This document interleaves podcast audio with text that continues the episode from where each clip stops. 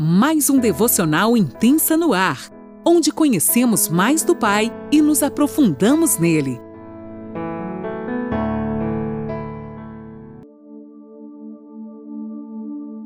Bom dia! A sexta-feira chegando, o final de semana tá a porta batendo já e nós vamos estudar a última mulher da semana, uma mulher preciosa que não tem nem nome, gente. Que coisa mais linda! Hoje a gente vai dar uma passeadinha lá sobre a cidade da Síria, uma cidade onde morava a escrava de Naamã. Eu, Laninola, falo com você aqui de Criciúma, Santa Catarina. Que honra te ter aqui comigo. Vamos lá então? Eu vou estar lendo hoje em 2 Reis 5, então eu vou estar tá salteando um pouquinho. 2 e 3, o 6, o 8, o 14 e o 15. Então, por isso, às vezes você pode dar uma perdidinha, mas bora lá, depois estudando, né, aprendendo um pouquinho mais da palavra de Deus. Vou estar tá lendo na NAA. Tropas saíram da Síria e da terra de Israel, levaram cativa uma menina que ficou ao serviço da mulher de Naamã. Um dia, a menina disse à sua senhora: Quem dera o meu senhor estivesse na presença do profeta que está em Samaria, ele o curaria da sua lepra. Levou também ao rei de Israel a carta que dizia: Tão logo esta carta chegar a você, saiba que eu lhe enviei Naamã, meu servo, para que você o cure da sua lepra. Mas quando Eliseu, o homem de Deus, ouviu que o rei de Israel havia rasgado suas roupas, mandou dizer ao rei: Por que o Senhor rasgou as suas roupas? Deixe-o vir a mim. Porque o rei ficou com um pouco de medo de Naamã, né? Afinal, ele era do exército da Síria. E ele saberá que o profeta há um profeta em Israel. Então Naamã desceu e mergulhou no Jordão sete vezes. Mas antes disso, se você for estudar, Naamã relutou ao descer lá por conta do seu orgulho. Conforme a palavra do homem de Deus, e a sua pele se tornou como uma pele de criança e ficou totalmente limpa. Depois ele voltou ao homem de Deus e ele e toda a sua comitiva. Veio, pois, diante dele e disse: Eis que agora reconheço que em toda a terra não há Deus a não ser em Israel. Aleluia! E agora, por favor, aceite um presente deste teu servo. Gente, que propósito, né? Hoje a gente vai ter que se ater só à menina, a escrava de Naamã, mas essa história é maravilhosa, né?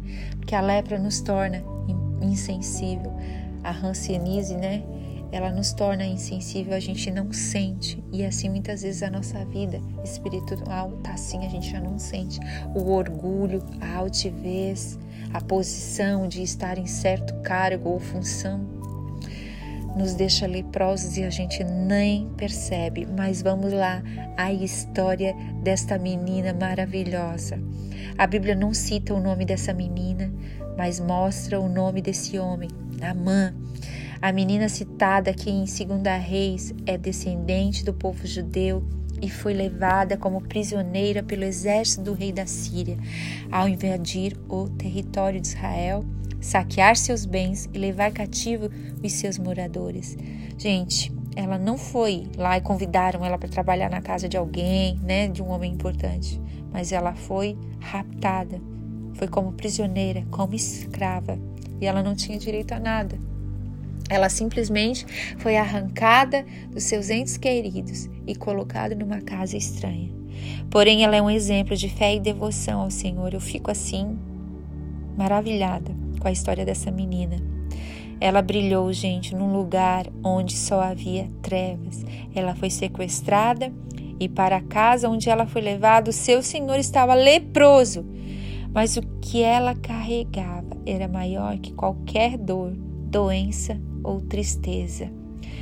Pensem, olha essa menina. Eu imagino uma menina pequenininha, ranzizinha, assim, magrinha, né? Pequenininha, franzina, lá trabalhando. De repente percebe que o seu senhor está leproso, mas olhem só. uma pessoa posicionada no lugar certo, em Deus, mesmo em meio às tribulações, às circunstâncias difíceis, a doenças, ela vence e cumpre o propósito pela graça do Pai que está sobre ela. Sabem, não deve ter sido fácil para essa menina ser arrancada de seu lar à força e lançada numa terra estranha, numa casa estranha e ali ainda dar frutos, gente, para o Senhor. Mas como uma boa semente, ela germinou da essência que havia no seu interior. O que havia dentro dela veio para fora. Aleluia. Anote aí o que tem dentro de mim, que tem dentro de nós está vindo para fora. Que essência está vindo? De que natureza nós somos? o que está vindo para fora. Nós revelamos a natureza do Senhor. Isso me leva a pensar onde Deus tem nos plantado, o que tem saído de dentro de nós. Nas circunstâncias difíceis é que vimos quem realmente somos. É, gente que nós possamos caminhar tão pertinho do Pai como essa menina caminhava e o conhecer como ela o conhecia. Pois para fazer o que ela fez, agir dessa maneira, pagar o mal com o bem, só pode ser alguém de que tem um relacionamento íntimo com ele, alguém que conhecia o Deus que servia verdadeiramente. Não era um Deus distante, mas um Deus que ela conhecia. Ela lembrou que na terra dela tinha um homem temente a Deus que podia, sim, curar Naamã de sua lepra. Ela se levantou humildemente naquela casa e falou à sua senhora sobre um profeta de sua terra que poderia curar o seu senhor, sem esperar nada em troca. A intenção dela era somente abençoar aquele homem que vivia leproso. Ela não pensou assim: o que será que eu posso ganhar em troca? Tanto que não aparece nem o nome dela e nem o que aconteceu com ela depois, só diz que Naamã foi curado. Então, eu não sei, mas provavelmente essa menina continua ali naquela casa. Antes mesmo, escrava, a menina não se revoltou contra Deus. Ela era prisioneira e não podia libertar ninguém, mas conhecia quem poderia libertar as pessoas da dor, da lepra, das doenças. Aquela menina falou com tanta convicção que a esposa de Naamã convenceu-o a ir até o profeta. E a palavra nos diz que ele foi curado. Uma menina que não aparece nem o nome em nenhuma parte da Bíblia. Eu, pelo menos, não encontrei. Se tem, eu desconheço. Esta menina mudou a história de um homem. E esse homem duro, esse homem que já não tinha mais sensibilidade, reconheceu que havia um único Deus.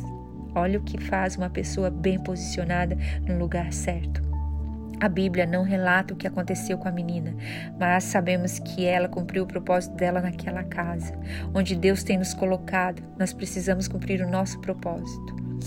Pode ser que ela foi libertada depois da cura do seu Senhor ou não, mas não poderia deixar o seu Senhor sofrendo conhecendo um homem de Deus como Eliseu e sabendo que Deus o usava na cura, ela não perdeu tempo. Então, lá no versículo 15, fala assim: Naamã fala assim: que em toda a terra não há Deus senão em Israel.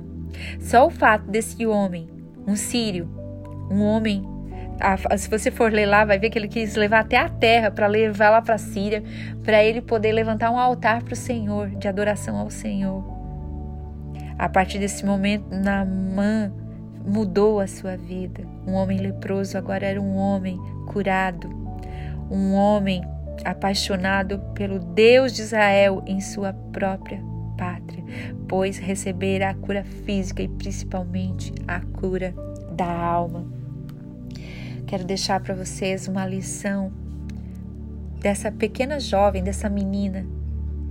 Embora sendo tão jovem, ela era emocionalmente madura e demonstrou com ousadia a sua fé no Deus de Israel. Gente, anotem, grifem isso, emocionalmente maduro. Pai, derrama sobre nós uma graça, Senhor, e nos forja, Pai, nos ensina. Nós queremos crescer e ser, sim, homens e mulheres emocionalmente maduros, que não ficam de mimimi, de coisinhas pequenas. Nós queremos enxergar além, enxergar o que tu tem, qual é o teu propósito a partir até das nossas dores, Senhor. Que nós possamos entender, Pai. Nos ajuda. Ela teve atitudes que a diferenciaram de algumas pessoas que, em seu lugar, poderiam estar revoltadas e tristes por sua condição de ser arrancada do seu convívio familiar para estar em terra estranha. Seria perfeitamente compreensível, né, gente, se ela se sentisse abatida ou até amargurada. Porém, suas atitudes demonstraram uma fé inabalável no Deus que seus pais serviam e do qual ela com certeza já tinha conhecido pessoalmente. A prática de sua fé foi capaz de ultrapassar seus próprios sentimentos. Olha só, lá em cima a gente viu emocionalmente maduro e agora a prática da fé ultrapassa os seus próprios sentimentos. Muitas vezes os nossos sentimentos querem nos prender, que nós não sejamos pessoas presas por nossos sentimentos, que nós sejamos pessoas livres em Deus para realizar o seu propósito. Ela pode entrar para a história, ela pode assim entrar para a história e se permitir ser usada por Deus para mudar a história de outras pessoas também. E eu creio que assim como essa menina, eu e você, podemos ser posicionadas e entrar para a história e mudar a vida de alguém.